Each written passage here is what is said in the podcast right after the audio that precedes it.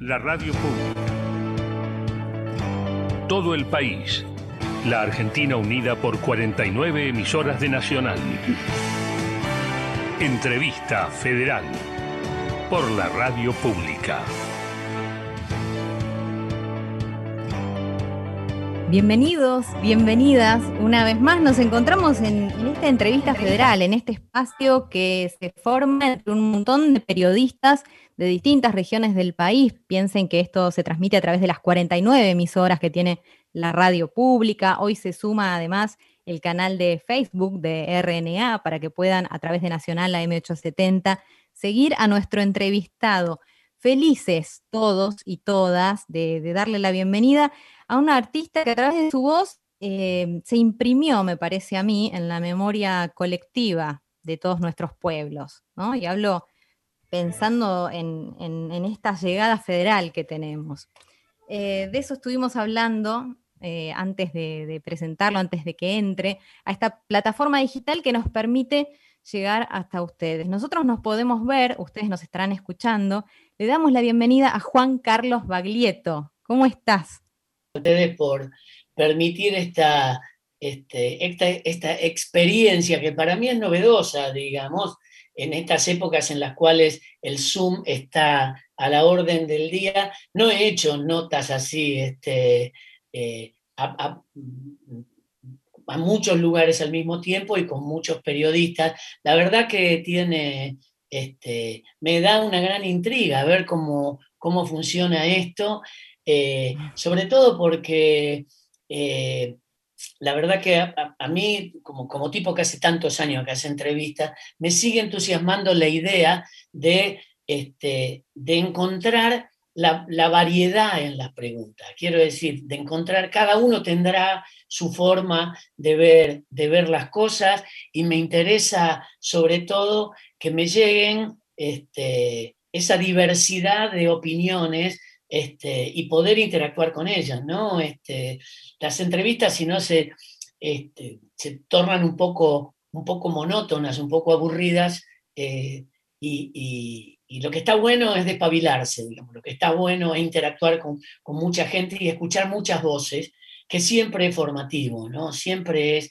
Eh, siempre te ayuda a entender las cosas, a tener una visión distinta de las cosas. Así que bueno, dispuesto para para hacer esta charla con, con esta multiplicidad de, de periodistas este, y, y dispuestos, dispuestos a contestar lo que se les dé la gana. Vos sabés que va a arrancar alguien que juega de local y que conoce bien tu zona, porque la que arranca esta entrevista viene de Rosario, ella es Lucía Greco, está en Rosario, exactamente. En Estoy este en Rosario en este momento, exactamente. Claro. Coterránea tuya, Juan Carlos, ¿cómo estás? Bueno, un bien. poco mi, mi, mi, pregunta o mi interés va, va por ahí, eh, está vinculada un poco a lo que tiene que ver con la cultura en nuestra ciudad, en tu ciudad, en mi ciudad, eh, siendo que es una ciudad que siempre fue considerada como semillero de artistas. Yo quería preguntarte, bueno, vos y toda la trova son un claro ejemplo de ello, eh, si seguís actualmente lo que va sucediendo en la escena musical rosarina y cómo ves hoy a los y las artistas emergentes. Eh, mira, tal cual vos decís, este, Rosario tiene una tradición de, de, de usina, de, este, generadora de, propuestas artísticas, eh, no solo musicales, sino este, en muchas otras.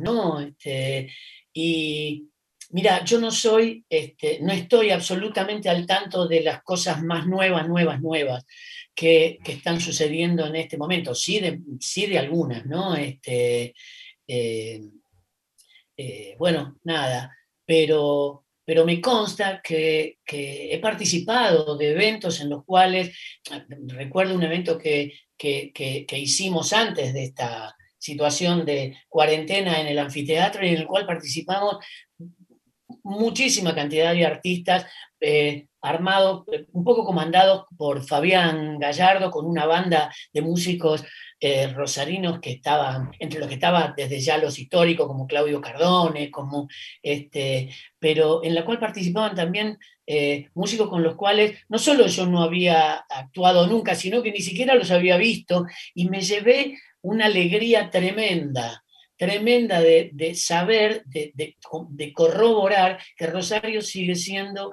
este, un espacio de, generación de talento y generación de, inquietudes y de proyectos, más allá este, de, lo que hemos sido los, la gente que tiene una relación, o somos más históricos dentro de, esa, este, dentro de ese planteo cultural. Y a mí me enorgullece eh, profundamente, yo hace casi 40 años que vivo en Buenos Aires y me sigo sintiendo profundamente rosarino. Este, me enorgullece esto que pasa en Rosario.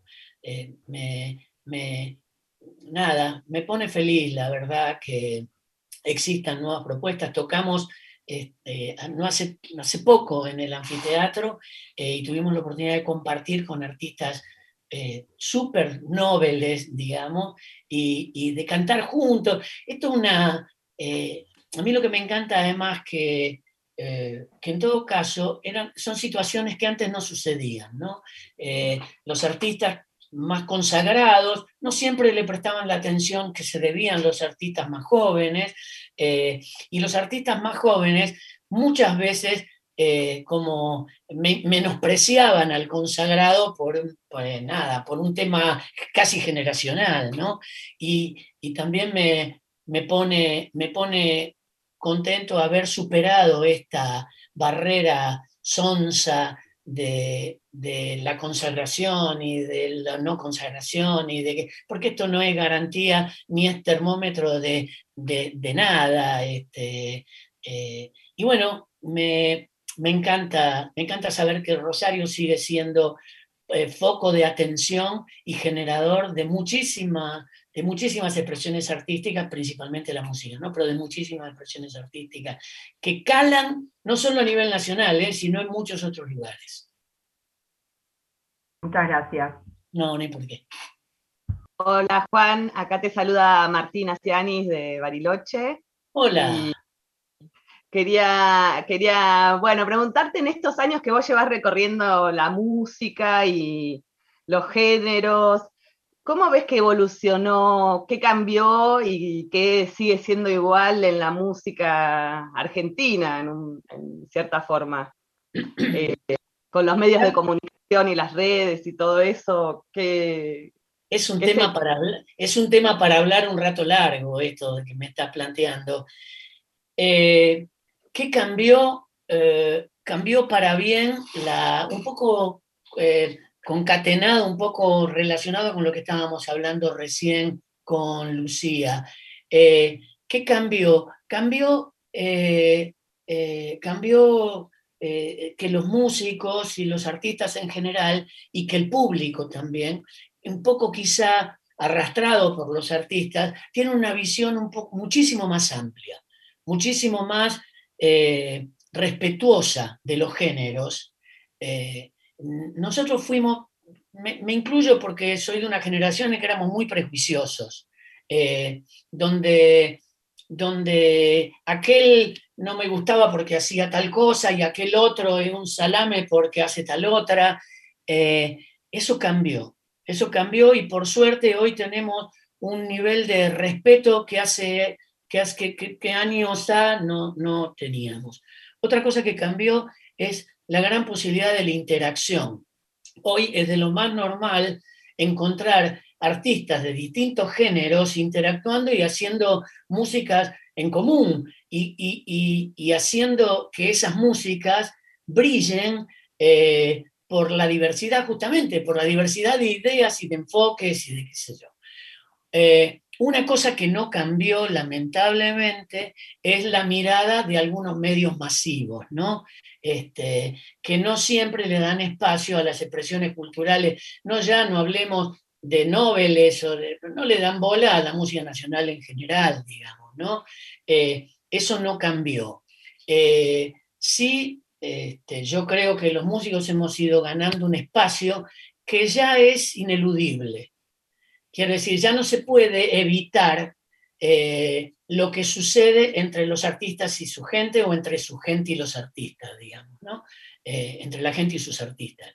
Eh, ya es inevitable. Esto es un hecho que, con el que no se puede volver atrás. La otra cosa que me parece que ha ido, no sé si cambiando, pero sí creciendo, es el respeto a, nuestro, a nuestras músicas autóctonas. Eh, y, que, y que además muchos de los, te diría la gran mayoría de los artistas, viniendo de cualquier género, hoy sienten que tienen una música en común que les pertenece, que es el tango, el folclore, los ritmos eh, latinoamericanos. O sea, uno ya siente como propio todo eso, cosa que en otras épocas el tipo que era muy rock and rollero no le hablara de una samba porque le parecía una herejía.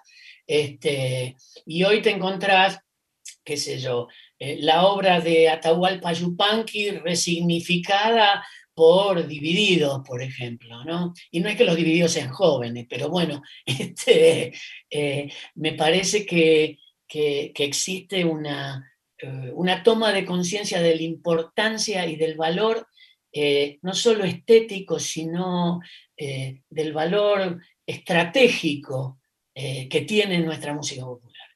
Y, que bueno, que ya es, como te decía, es inevitable, salvo rarísimos casos de medios en los cuales, que son impenetrables, digamos, ¿no? Como aquellos medios que consideran que la música en español este, no, no les cuadra dentro del perfil artístico que tienen esos medios. Eh, digamos, hoy la música en español es reconocida y y, habitada y, frecuentada y disfrutada por la gran mayoría de la gente eh, y la gran mayoría de los medios también. ¿no? sé, habrá que convencer a algún este, carcamán que, esto este, no se puede parar. no, sé, pienso eso. Gracias. Estamos ahí construyendo alternativas con estas cosas, intentando. Las hay, mira, hay alternativas. Nosotros somos el mejor ejemplo de que existen las alternativas.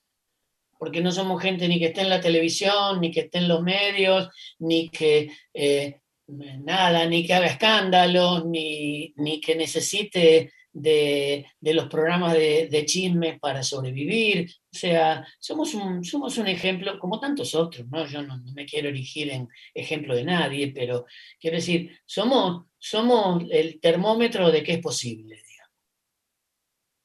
Gracias. Buenas tardes, Juan Carlos. Soy Carmen González. No sé si me puedes escuchar. escucho perfectamente, Carmen. ¿Vos me escuchas a mí? Sí, ahora sí. Eh, Juan Carlos, soy Carmen González del centro del país, soy de San Luis. Eh, eh, te quería saludar y bueno, en realidad quería mi pregunta, como vos dijiste al comienzo de esta entrevista, está en la variedad, ¿no? Este tipo de entrevista.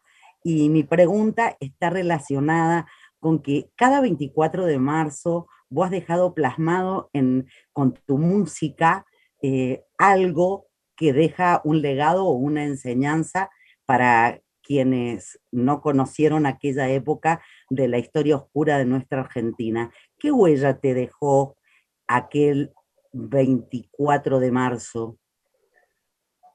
Eh, mira, yo, yo creo que yo estaba en la facultad en esa época, yo estudié arquitectura hasta quinto año, eh, este, estaba, estaba dentro, dentro de la facultad, un sitio de efervescencia, de, nada, de, movilización y eh, si bien yo no era de, los, de las personas que militaba en ese momento, sí militaba en la música, digamos, ¿no? Eh, para mí mi, la música era mi partido, mi religión, mi todo, ¿no?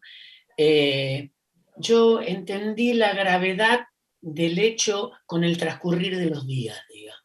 No, eh, y, lo sufrí, y lo sufrí con el transcurrir de los meses. Este, eh, no soy de las personas eh, que haya tenido ni que irse, ni, ni este, bueno, nada, eso, este, en ese sentido, yo no puedo hablar de desde el punto de vista del que sufrió eh, la dictadura este, eh, con sangre, digamos, ¿no?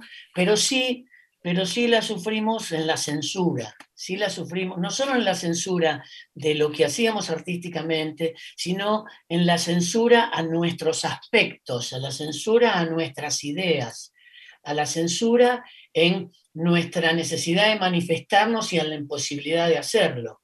Por nada, porque eh, lo que queríamos era este, transmitir lo que pensábamos de forma eh, clara y sana y eso no era, no era posible.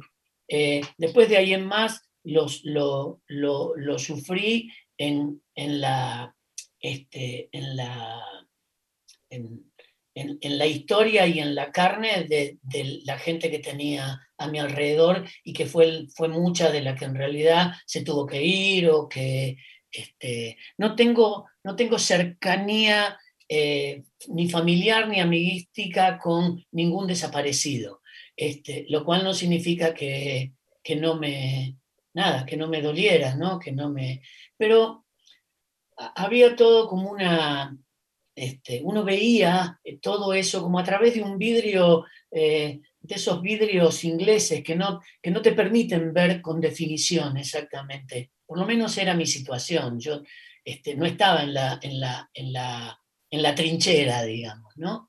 Eh, y, trataba de hacer mis cosas y trataba de, llevar adelante mis ideas a través de la música.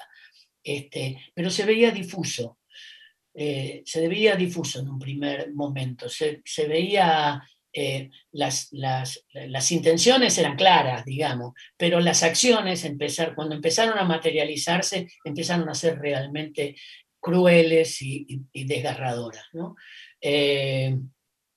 nada, lo, lo, viví, lo padecí como tanta gente de mi generación y es importante que cada 24 de marzo tengamos presente, este, tengamos presente aquel fatídico hecho que nos llevó a vivir la parte más negra de nuestra historia eh, y que tengamos, que atesoremos la democracia como única forma posible y la comunicación y la libertad de expresión y, este, y, y detestemos, detestemos la censura en cualquiera de sus de sus formas, ¿no? Eh, eh, es nuestro deber, casi te diría. Y deber de transmitir en los más jóvenes y deber que tienen los mismos jóvenes en, prolongar, este, nada, en defender este modelo que endémico, que con sus dificultades, con sus defectos o con eh, sus ambigüedades, a mi juicio es el único posible. Muchas gracias, Juan Carlos. Gracias por tu mensaje. Gracias. Hola Juan Carlos, te saluda Evangelina Zapata desde San Rafael Mendoza. ¿Cómo estás? Sí, se te nota cuando hablas, sí. ¿Te gusta el vino? No hay forma de evitarlo. es como la gente de Buenos Aires, no pueden evitar el yo. El yo, vos sabés que yo, a mí, no, se me ha terminado, de pegar y no se me han terminado de ir la falta de heces este, que los rosarinos, los santafesinos en general. Eh, es como si yo te invito a comer pollo con vino. Pollo, claro. ¿Te gusta el vino? Me gusta el vino. ¿Y, qué, eh, vino preferís? Eh, mirá, yo soy un tipo amplio en mis ideas y amplio en, y en, mi, en mis gustos. De, es que eso es muy particular. Casi de todo tipo. Porque yo te puedo decir que es el mejor vino, pero es el mejor vino al que a vos te gusta. Bueno, por eso, a ver, yo eh, creo en el respeto a los deseos y los gustos de los otros, digamos, ¿no? apliquémoslo a la música. Yo no puedo pensar que al que le gusta tal artista que a mí no me gusta es un tonto. Claro. Este, como no, por ejemplo, a mí me gusta tomar el vino, aunque sea vino tinto, frío. Me gusta, viste, los puristas te dirán que a no, a no más, a no menos de 16 grados. Este, a mí me gusta 12, a 13. Y un día, este, y un día vos sabés que me encuentro con dos grandes chefs, como eran el Gato Dumas y, y, este, y Ramiro Rodríguez Pardo. Eh, en, un, en un restaurante al que yo también iba de vez en cuando y me los encuentro, nos saludamos porque alguna vez yo he hecho alguna nota con alguno de ellos, no porque fuera amigo, y, este, y, los veo que estaban tomando vino tinto con hielo adentro, ¿viste? Dije, me, me, llevo, nada, a mí también me gusta el vino frío, por ahí inclusive hasta alguno que me parece un poquitito picante, ponerle un hielito. Y, este, y le digo, me llevo un chasco con ustedes, porque para mí ustedes son como, este, no sé, el sumum de la finura, de la, este, eh, son casi talibanes en ese sentido, ¿viste? ¿viste? Lo que está bien es lo que te guste a vos. Lo que a vos te haga bien, está bien. Con el vino me parece que aplica. Después estarán los fundamentalistas que te dirán, no, estás equivocado, esto es de una manera y esto es de otro. Pero contra el gusto no, hay nada escrito. Posible. a mí me gustan los tintos, pero si tengo que, me gusta mucho, por ejemplo, el Merlot, que es un vino medio ninguneado, eh, y me gusta mucho un, vino que se hace, no, es por, no es porque sea mendocino, me gusta mucho un blanco que se hace, un pino grillo que se hace en Mendoza, que lo hace la bodega Lugoton. Este, ah, estoy haciendo publicidad ya, perdón, no, no corresponde. Pero en Mendoza no es hacer publicidad, ¿viste? porque cada bodega tiene su, como me variedad. como, me, gusta el champán, por ejemplo, y, y, no soy tomar champanes eh, caros, digamos, ¿no? Me gustan algunos champán que son baratos y que están muy bien. Eh, no voy a decir marca, ya, ya está. Está bien, está bien. Y otra de mis preguntas está relacionado con el Club de tus Amores. Eh, ¿Alguna vez pensaste en escribirle algo a Rosario Central? no, vos sabés que envidio profundamente, eh, por ejemplo, artistas como a Drexler, que le escribió, a Jorge Drexler, que le escribió a Peñarol, una canción que es increíblemente este, lindísima, qué sé yo.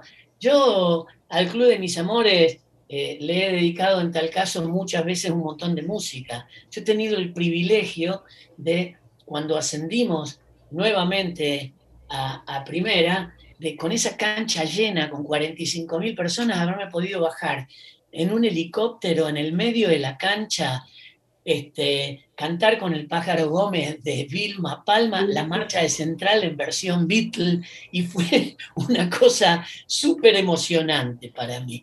Este, eh, no sé si es dedicarle particularmente una música, pero para mí además el Club de Mis Amores, que estaba a 50 metros de mi casa, yo vivía, sí, 100 metros a lo sumo del estadio, era como el patio de adelante. Yo pasé muchos años de mi vida, seguí mucho a Central y lo seguí casi como una cuestión de mandato familiar, pero también de compinchería con mi papá. Y todo lo que tenga que ver con, con Central tiene que ver con eso, tiene que ver con, a mí me remite a, la, a, mi infancia, mi adolescencia, mi juventud, eh, en relación con mi familia y, y especialmente con mi papá.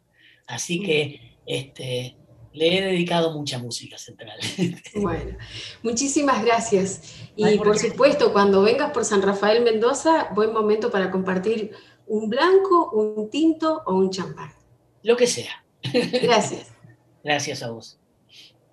Hola, muy buenas tardes. ¿Cómo estás? Hola, Corregina, de Paraná.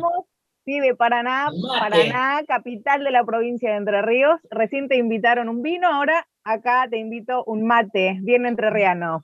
Bueno, te voy a defraudar, yo no soy aquel mateador empedernido, ¿eh? Este, tomo, te diría que casi tomo una frecuencia vino que mate. bueno, bueno, cuando andes por acá te hacemos probar unos, unos ricos mates como para que empieces a, tomarle el gusto y, te encariñes eh, un poquito más. Bueno, te, quería mm, eh, preguntar, eh, muy contenta de, estar en, esta entrevista en el día de hoy, en Paraná, un día fantástico de sol. y hoy estaba pensando, antes de, ingresar al Zoom, ¿no es cierto? bueno, nos ha llevado por, por muchos lugares del mundo, tu música, bueno, en mi caso nos has acompañado en distintas etapas y la verdad es que mm, me gustaría preguntarte cuál es el legado principal que te gustaría dejar a los argentinos em, desde el corazón. Sí, a ver. Eh, esto me, genera como una especie, me, genera ideas encontradas, ¿no? Eh, eh, por un lado me parece como súper grandilocuente pensar en dejar un mensaje para la posteridad, ¿no? Eh, por otro lado, a todos nos interesa o a todos nos gustaría ser un buen recuerdo, ¿no? Ser, ser, que, ser bien considerado.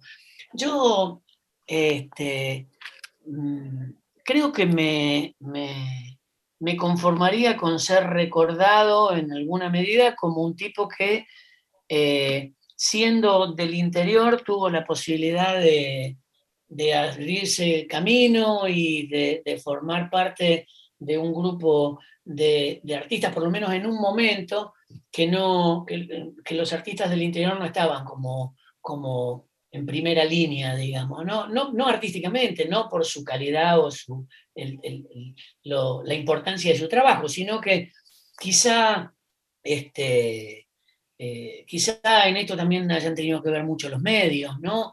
Eh, el interior eh, no siempre estaba presente y no siempre los medios del interior respetaban o difundían a sus artistas. Esto, esto es lamentable, pero, pero hay que reconocerlo, era así, digamos, ¿no? Te hablo de hace muchos años. Por suerte eso ha ido cambiando. Y me gustaría ser recordado como un tipo que acercó algo de la música del interior al país en general y, ha tenido la oportunidad de, gracias a la gente, de eh, haber llegado hasta este punto en el cual hace ya casi 40 años de mi primer disco y de haber llegado a este punto y que siga teniendo la posibilidad de comunicarme con tanta gente. ¿no? Yo creo que esto tiene que ver con, con el cariño y, el, este, y, lo mucho que me ha bancado la gente. Eh, nosotros cumplimos este año 30 años con Vitales, de actuar, de hacer shows, de grabar discos, independientemente de las cosas que cada uno ha hecho como solista en, su vida en general. Y, este, y yo soy un tipo muy agradecido para con la gente, básicamente, porque independientemente de, la calidad o del talento que uno pueda tener para hacer su laburo, si del otro lado no hay quien, quien lo reciba y lo aprecie eh, y lo, lo, tome como propio, digamos, eh, es un mensaje estéril, digamos. Entonces, quisiera ser recordado como un tipo que acercó la música de, una zona del interior, este, eh, y tuvo la oportunidad de llegar a un público súper masivo y ese público este, lo acompañó durante muchos años. ¿Qué es eso? Este, Divino. Bueno, eh, preguntarte, has, venido a Paraná muchas veces, ¿tenés algún recuerdo particular, algo que te haya quedado ahí como alguna anécdota para contarnos? Eh, mira, en particular, este, no, me acuerdo una, pero no vale la pena contarla porque no es muy radiofónica. Este, tengo, el mejor de, tengo el mejor de los recuerdos. Vos sabés que eh, nosotros somos un tipo de artista y tiene que ver con lo que te decía antes, con el respeto hacia la gente y el respeto que la gente puede tener hacia vos. Nosotros somos un tipo de artistas que tiene la gran posibilidad de volver a donde va. Este, y, y eso tiene que ver y eso tiene que ver con, lo bueno de las experiencias que tenemos de los dos lados, ¿no? que tenemos nosotros como artistas y que tiene el público con, nosotros. Por eso eh, vuelvo a repetir, eh, este, soy muy agradecido para con la gente que me ha permitido llegar hasta aquí y, este, y estar hablando con ustedes, que de otra manera no les interesaría para nada estar hablando conmigo. Bueno, por último, y ya para despedirte, quiero que le mandes un saludo muy, muy especial a nuestro compañero Carlos Baptista, que está internado, en este momento él tiene COVID y necesita de la energía de todos nosotros. Así que queremos que cuando regrese a este estudio escuche tu saludo. Bueno, Carlos, no sé, soy Juan Baglietto, rosarino, cantante, este, por supuesto deseándote que pronto salgas de esta, que sea leve, que la transcurras de la manera menos compleja y que, y bueno, nada, que esto te deje como, como eh, supongo yo que a todos los que tienen la oportunidad de salir de esto, te, te deje eh, una profunda enseñanza de revalorizar lo que muchas veces uno tiene ante la vista y que muchas veces no, no valora en la real magnitud. Eh, nada, te deseo lo mejor. Chao. Muchas gracias. Hola Juan, te habla Gustavo Martínez de Jujuy. Hola Gustavo. ¿Cómo estás? Jujuy, qué lindo Jujuy. Sí, señor. cuánta historia que tengo con Jujuy. Y justamente aprovechándome de esa historia y habiendo tenido la suerte de trabajar en equipo con vos cuando, en, estas, en estos años. Sí, señor. Eh, quiero, quiero llevarte a esa faceta tuya, tal vez eh, un poco menos conocida, que es la de empresario del espectáculo. Eh, tenés una... Yo soy un entusiasta más que un empresario, ¿viste? Está bien, está bien, y se nota, y se nota porque sos, además de ser el dueño de la empresa, sos el tipo que se sube al caño, que agarra, que lleva el sonido, que está en la luz, hace de todo. Y realmente esta pandemia eh, ha modificado muchas, muchas cuestiones. ¿Cómo te ha tratado? ¿Qué tuvo que hacer eh, Baglietto Producciones? ¿Se tuvo que reinventar? ¿Tuvo que readaptarse? ¿Se tuvo que reconvertir? ¿Qué pasó? Eh, sí, todo eso eh, yo ya venía de todos modos desde hace algún tiempo generando una, eh, un cambio, una especie de giro, una vuelta de timón. Eh, este, seguimos haciendo producciones, seguimos haciendo, pero bueno, desaparecieron las producciones. Este, y, y eso, eso me obligó un poco a acelerar la, la posibilidad de dedicarme más a eh, la generación de proyectos temáticos, o sea, a la generación de ideas más que a la puesta de fierro, digamos. Eh, me bajé de la carrera armamentista, me dio mucho, este, después nosotros hicimos la fiesta de los estudiantes 11 años, y, la verdad que me, me, pegó mal, te digo, ¿eh? me, no me no me lo tomé así con calma el hecho de, ceder el espacio, ceder el lugar, más allá de que, de que las cosas son así y que esto, eh, independientemente de la pasión que uno le pueda poner, no deja de ser una cosa que tiene que ver con, lo económico y con un negocio. Pero este, me, dolió, me dolió mucho porque yo quería mucho esa fiesta y creo que le pusimos... Eh, mm, que en alguna medida colaboramos en, modificar la, eh, lo, que se, lo que se mostraba, digamos, ¿no? Por supuesto, junto a Gustavo, a, este, a Guzmán, etcétera, etcétera. Pero al Pila en su momento, ¿no? Este, eh, pero yo ya venía con esta intención o con, este perfil de, de cambiar algunas cosas y entonces me dediqué más a la generación de proyectos y terminamos haciendo, siendo parte del, en, un motor, porque fui motor junto a un reducido grupo de gente del Museo del Deporte en Santa Fe, en la ciudad de Rosario, pero de la provincia de Santa Fe. Eh, fui parte del equipo del Museo de la Constitución, que es, Santa Fe, que si, si alguna vez esto vuelve a, a, su curso medianamente normal, son obras que realmente están buenas para ir a conocer. Eh, y bueno, y nada, y proyectos de obra, básicamente. Pero extraño profundamente, extraño profundamente subirme a los caños, como vos decías. Este, este, y nada, bueno, qué sé yo. Gracias. Yo, yo mantengo la esperanza de alguna vez volver a, a, a, a, hacer la fiesta de los estudiantes, que es, la verdad, yo aprendí a quererlo, a mí me deslumbró la fiesta de los estudiantes. Yo no me cansaba de decirlo cuando tenía la oportunidad en, los medios que se podía o a quien correspondiera. La fiesta nacional de los estudiantes es una fiesta que debiera tener por, por este, no sé, tanta o más importancia que muchas otras fiestas nacionales que tienen más prensa, digamos. ¿no? Eh, pero bueno, es mi, es mi visión de la cosa. Y sí, tanto, en tantos años uno ya ha guardado anécdotas, historias que tampoco son radiales, como la que recién te preguntaba la compañera. Sí, sí, tal, cual. Gracias, Juan, te mando un gran abrazo. gracias a vos y un gusto, volver a verte.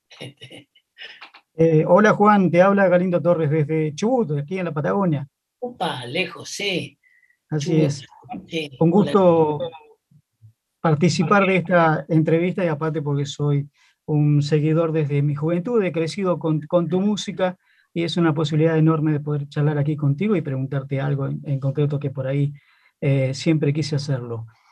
Eh, te sigo por el Facebook, en la cocina. ¿Cómo surgió esta idea desde la cuarentena de cocinar? Yo, a ver, yo cocino desde toda la vida. Yo soy, este, no se me ocurrió cocinar porque me tuve que quedar en cuarentena. Eh, yo vengo de una familia de clase media popular, donde, donde el espacio de referencia de nuestra casa y el espacio de reunión de nuestra casa era la cocina. Eh, y la comida era un tema de conversación, no, no, no, no pasaba inadvertida, no era, bueno, llenemos el buche eh, y ya. Este, no, era, era un tema este, que nos ocupaba, que nos gustaba, y era un punto de unión muy importante, tanto con mi mamá como con mi tía, que fueron las personas que nos criaron. ¿no? Eh, y, y, fui educado en una en, con un, en una casa donde no faltó nunca nada, pero tampoco sobró nunca nada. Entonces fui educado en esta cuestión de que si no comían los ravioles al mediodía, te los encontrabas a la noche en, el, en, la mesa. Eh, y entonces, nada, esto como que me dio una gimnasia de reciclar. Y me pareció oportuno que en esta cuarentena, apoyando el hecho de quedarse guardado, de tratar de cuidarse, de cuidar a los demás, de salir lo menos posible, este, eh, de andar por ahí lo menos posible, de ahorrar. Este, me pareció apropiado eh, hacer unos micros de cocina que plantearan el reciclado. Este, ¿Qué hacer con lo que sobró del asado? ¿Qué hacer con lo que me quedó una berenjena y, y qué hago con esto? Me, pareció que era, era interesante. Y vos sabés que me asombró muchísimo la cantidad de seguidores que tengo como, como cocinero. Me está preocupando, te digo, pues se va acercando a la cantidad de seguidores que tengo como cocinero a lo que tengo como cantante. Este, eh, eh, y, este, y, esto fue lo que, lo que pasó. Eh, pasó que, que le empezó a, gustar a la gente y empezaron a seguir y a mí me incentivó a seguir haciendo micros. Ahora hace un par de semanas que no hago ninguno, ya, ya, ya voy a hacer en estos días. Eh, también son esas cosas que uno no tiene la obligación de hacer también, ¿no? Porque no es un trabajo. Eh, hay mucha gente que piensa que todo lo que uno hace en las redes es monetizable. Piensa que, que uno gana plata con las redes, ¿viste? Y en realidad te, diría que salvo rarísimas excepciones, eso no es así. Este, y, como, como, no es una obligación, uno lo hace por placer y lo hace cuando tiene ganas. Entonces, este, eh, nada, tengo nuevamente ganas de hacer algún micro. Yo tengo, estoy eh, trabajando, estoy, tengo la ilusión, estoy, y estoy trabajando para que así sea, de que eso se convierta en un programa un poco más serio con cierta consecutividad este, y que relacione profundamente la cocina con la música, que, que, tiene mucho, que tiene por lo menos a mi ver, a mi ver las cosas, tiene, tiene mucho de relación. Eh, y la cocina es un hecho profundamente creativo también, ¿no? Así que, este, y que está, nada, por lo menos al alcance de, de, quien tenga voluntad para hacerla y los medios, por supuesto, ¿no? Pero este, de quien quiera. No necesitas ser un, tocado por, por la varita del talento para, para tratar de halagar y de, agasajar a la gente que uno quiere. Pero básicamente la cocina es eso, ¿no? Es una forma de demostrarle a los que uno tiene cerca todo lo, todo lo que los quiere, ¿no? Así fui educado yo. Bien, muchas gracias. Algo he aprendido a cocinar, ¿eh? Buenísimo.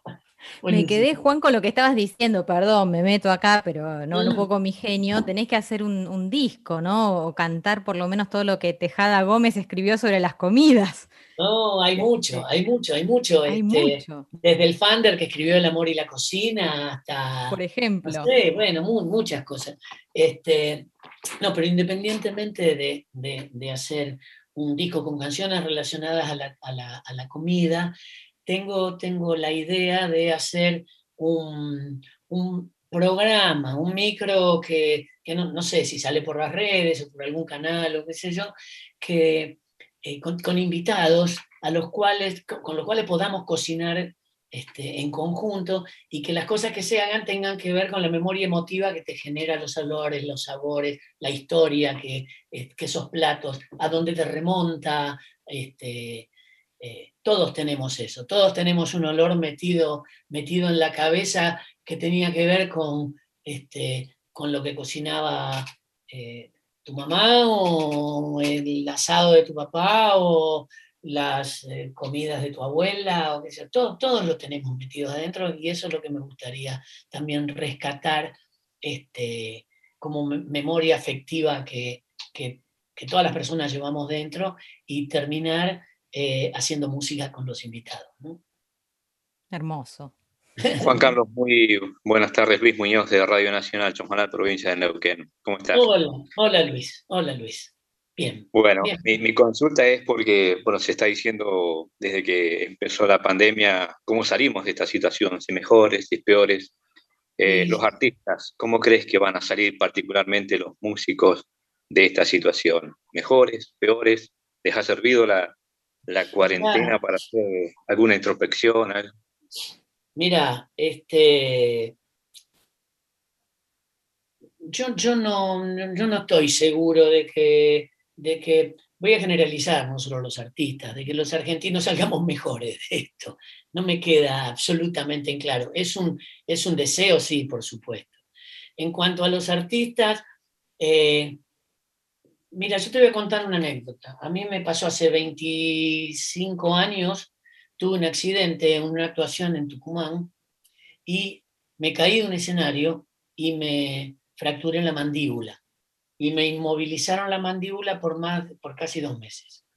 Eh, entonces yo pasé de abrir la boca y cantar como una cosa de lo más natural que para mí era, bueno, yo soy esto, yo canto, lo hago todos los días de mi vida, o, casi todos los días de mi vida, a no poder cantar, a que te cierren la boca y de pronto verte, decís, la puta, ¿y ahora qué hago? Porque porque ¿cómo, ¿cómo, me sobrepongo a esto que yo suponía que era un bien adquirido naturalmente? Bueno, espero que eso pase.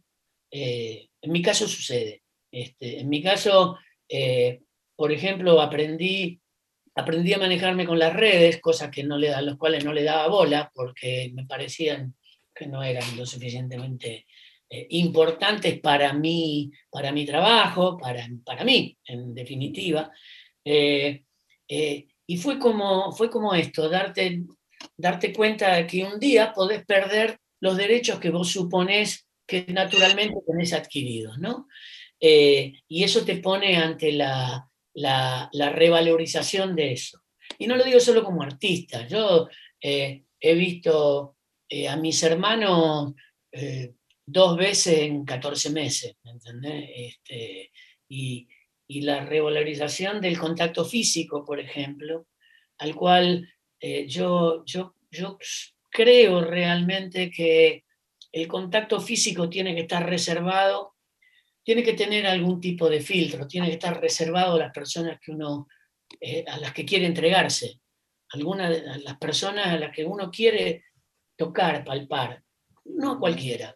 A mí me ha pasado este, y situaciones incómodas, inclusive, de que eh, personas que no conozco eh, se acerquen a besarte. Y yo me alejo y les doy la mano. Y, generan situaciones incómodas.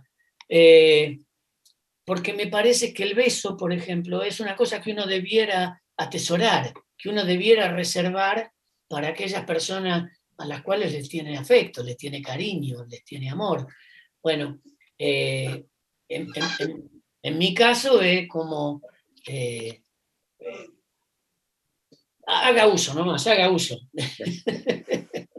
Nada, en mi caso eso se verifica. Yo eh, salgo, salgo, no sé cuándo saldremos de esta, eh, de esta situación, pero revalorizando el hecho de, enfrentarme o de, de, poder tener la gran suerte de poder subirme a los escenarios e interactuar con la gente, cosa que en 14 meses hicimos dos shows presenciales y este, nada, fueron como que te saquen el bozal y, tener la gran posibilidad de, gritar, ¿no? Eh, entonces, bueno, nada, yo te imaginas lo que sueño, la posibilidad de volver a subirme al micro, de volver a subirme a los autos, al avión, no que sé, poder salir de gira y, llegar eh, eh, a los lugares y vernos cara a cara con la gente, ¿no?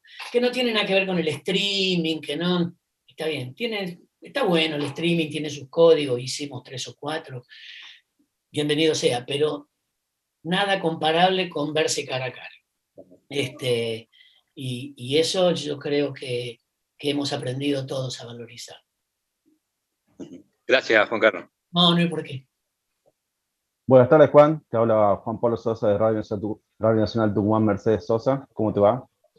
Bien. Tucumán Mercedes Sosa, muy bien. Así es, así es. Eh, quería retroceder. Debiera rebautizarse el nombre de la provincia, dices, ¿no? Bueno, empezamos por la radio, por lo menos.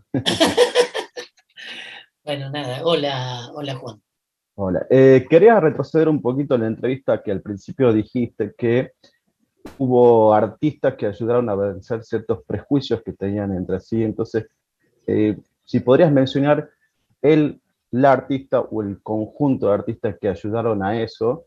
Y una cuestión más también que recién mencionaba el tema del streaming, eh, si es una herramienta que a partir, una vez que, bueno, pase la pandemia y todo esto, eh, vas a convivir con eso, vas a alternar tus shows presenciales, ¿cómo, cómo lo ves? Mira, en principio te contesto la primera. Tenés muy cerquita tuyo la respuesta, Mercedes Sosa. Este, Mercedes Sosa fue, es, pero, pero en vida fue una artista, una gran relacionadora, una gran transgresora de esa barrera que poníamos los artistas de distintos géneros, una gran comunicadora y una gran difusora de, eh, de hacia, una expansora, una especie de altavoz gigante que le decía a los folcloristas, escuchen a Charlie García y le decía a, los eh, cultores, de, a los folcloristas o a, los, este, los que seguían a Papo, escuchen a, no sé, eh, a los Carabajal, ¿entendés? Eh, y, y, en eso me parece que ella, como muchos otros, como León, como este, como muchos otros, no me quiero incluir, pero como, muchos otros han colaborado en que esta, eh, se vaya este, desdibujando el límite este, entre los distintos géneros eh, y, y, los artistas sobre todo, y a raíz de eso el público haya ido comprendiendo que la música no es lo suficientemente importante para separar a la gente. ¿Me entendés? Sino todo lo contrario, sino todo lo contrario no puede haber grieta en la música. ¿Entendés? Porque, nada, porque es, porque es estéril en principio, es poco útil, la grieta es poco útil en cualquier, en cualquier manifestación, pero en la música es impensada, digamos. Pero en un momento existió, ¿no? Entonces, este, eh, me parece que hay muchas personas que han, eh, que han hecho de, de su laburo artístico una, una bandera de, reunión y de, este, nada, de acercamiento. Por otro lado, me preguntaba sobre el streaming. El streaming es un código de comunicación que para nosotros, a lo mejor generacionalmente, es extraño y tuvimos que este, adaptarnos a eso. Tiene, tiene sus, este, sus pros y sus contras, digamos, ¿no? La gran posibilidad de llegar masivamente a un montón de lugares, o la gran posibilidad de que te estén viendo desde lugares recónditos a los cuales vos a lo mejor no, no llegas nunca. Eh, eh, tiene otra, otra eh, vamos a hablar de las ventajas y no de las desventajas. Este, tiene otra posibilidad que es este, que, que enfrente del dispositivo que vos tengas pueden reunirse gente que a lo mejor no iría a verte. Digamos, este, a lo mejor hay uno que compra la entrada para ver ese streaming porque sí iría a verte, pero los otros cinco que están al lado jamás en la vida irían a verte. Y, este, y tener la posibilidad de llegarle con, tu propuesta a gente que, a la cual no le llegarías de otra manera. Eh, tiene esta cosa árida de, que termina y no hay, termina el tema y no hay respuesta, no hay respiración, no hay grito, no hay aplauso, no hay ida y vuelta, es ida y vuelta, lo tenés que inventar. Eh, eh, sí te exige, sí te exige un, cambio de, actitud, digamos, ¿no? Porque este, te, obliga a, hacer foco en las cosas buenas que tiene y no en las malas, porque si haces foco en las malas, directamente apagás y te vas, ¿viste?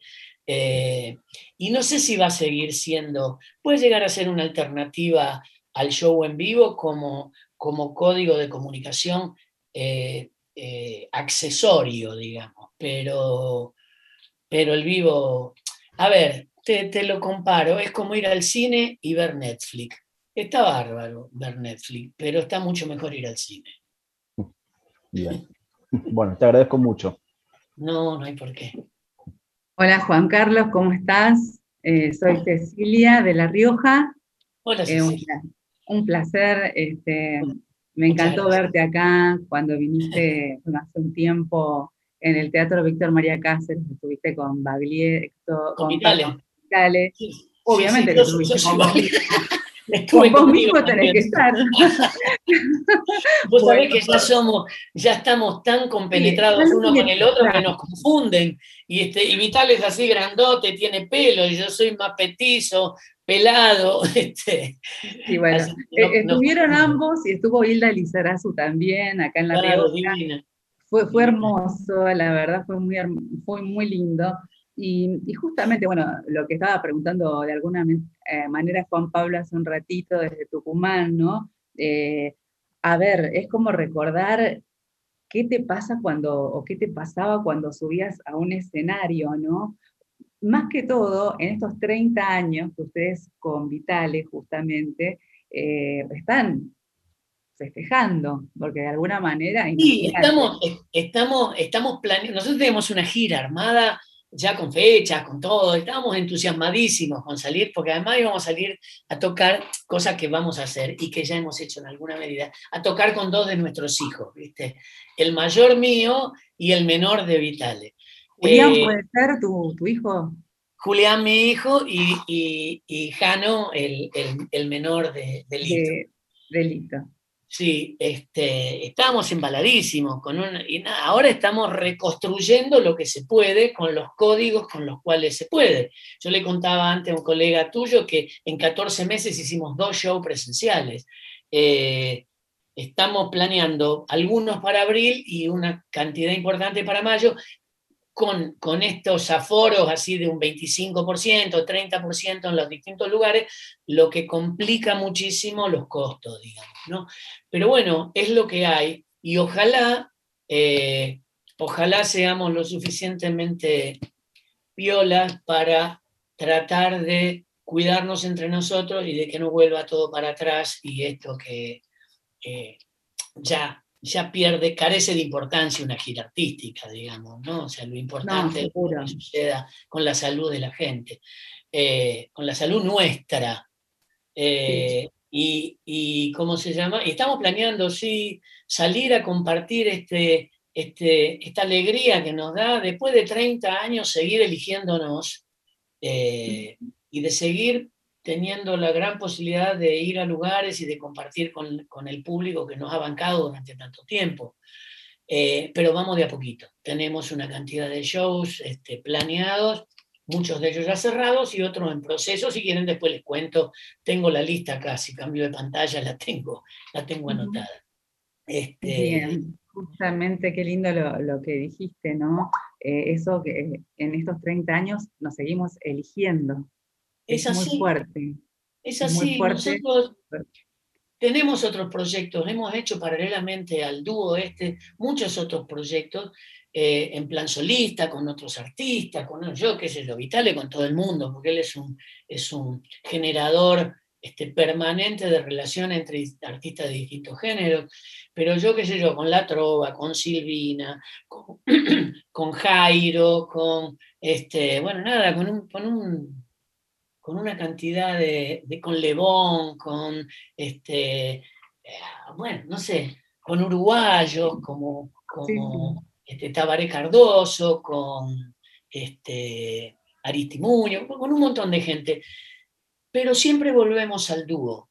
Y volvemos porque nos elegimos, porque nos da regocijo hacerlo, porque no, no le tenemos que rendir cuentas a ninguna. Somos, somos dos artistas eh, que nos manejamos desde hace muchos años con la autogestión, con lo cual no es que nos juntamos para satisfacer las necesidades de alguna empresa productora o de... Eh, nada, grabamos nuestros propios discos, ya el disco es un animal de, en extinción, digamos, ya extinguido, va, ¿no? En extinción, eh, pero seguimos haciendo nuestras, nuestras grabaciones, y nuestras, pero por esto, porque nos seguimos sintiendo este, eh, que nos potenciamos el uno para el otro. Y te quería agregar una cosa más. El hecho de que sigamos después de 30 años juntos tiene que ver con, eh, con la gran posibilidad de libertad que tenemos en manejarnos.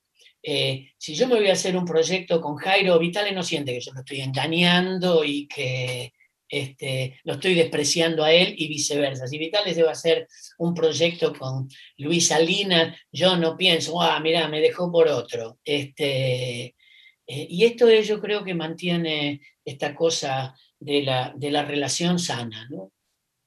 Un gusto, Juan Carlos. Todavía me emocionan ciertas voces. Dicen, ¿no? Qué lindo escucharte. La verdad es que, como decía, viste que cuando abrimos la nota decía que estás como impreso en la memoria colectiva. Tu voz es tan particular que casi que no tuve que volver a decir estamos conversando con Juan Carlos Baglietto en el medio de la entrevista, ¿no? Tenés una voz tan, tan característica que más allá de los repertorios que elijas grabar, se sabe que sos vos, Juan Carlos. Sí, yo creo que tiene que ver, este, eso tiene que ver con un hecho natural, ni siquiera es un mérito. Yo este, tengo la voz que tengo, no soy el que más se cuida tampoco, quiero decir, no hago, hago grandes descalabros, pero no soy un tipo que está estudiando canto todo el tiempo, ni que hace ejercicios, ni qué sé yo qué, ni antes de cantar hace este, sus cuestiones de, ejercicios para calentar la garganta, etcétera, etcétera. Eso es una condición natural. Lo que yo podría tomar como, como algún este, eh, como, alguna, como algún talento puede llegar a ser el hecho de tamizar las cosas con, esta cabecita y darles un, como una impronta propia eh, y, que, y que permite que yo aborde como diversos géneros y que, eh, y que a mí en lo personal no me resulte extraño y que entiendo eso se transmita al público, ¿no? Bueno, gracias por eso, por tu voz y por tu inteligencia. ¿eh? Eh, gracias por el halago, entonces. Estamos este, sobre el panorama nacional de noticias. Le estamos robando un minutito, pero sé que todos van a estar de acuerdo y no se van a enojar por eso. Quienes sigan transmitiendo, agradecidos de verdad, Juan Carlos, por esta charla. Y bueno, que se repita, que sean otras, ¿no? Somos tantos los periodistas de todo el país de Radio Nacional que, ¿por qué no? En alguna otra oportunidad volvamos a juntarnos y, a seguir charlando de la vida. ¿eh? Me da gusto hacerlo y sueño con la posibilidad de que nos veamos personalmente, cada uno en su lugar y será porque fuimos a actuar a cada uno de los pueblos o ciudades en los cuales cada uno de ustedes está y, este, y eso es este, mi mayor deseo. Eso querrá decir que hemos podido acceder a una vacunación masiva, eso querrá decir que nos sientamos un poco más protegidos y eso querrá decir que tendremos la gran posibilidad de compartir estos 30 años de, música y de celebración, como hemos dado en llamar, con, con Vitale, con el público que nos viene sosteniendo desde hace tanto tiempo. Gracias, Chapo. Ahí está, Juan Carlos Baglietto en la entrevista federal. A partir de este momento, cada una de las radios continúa la transmisión con el panorama nacional de noticias. Gracias. Gracias a todos. Chao.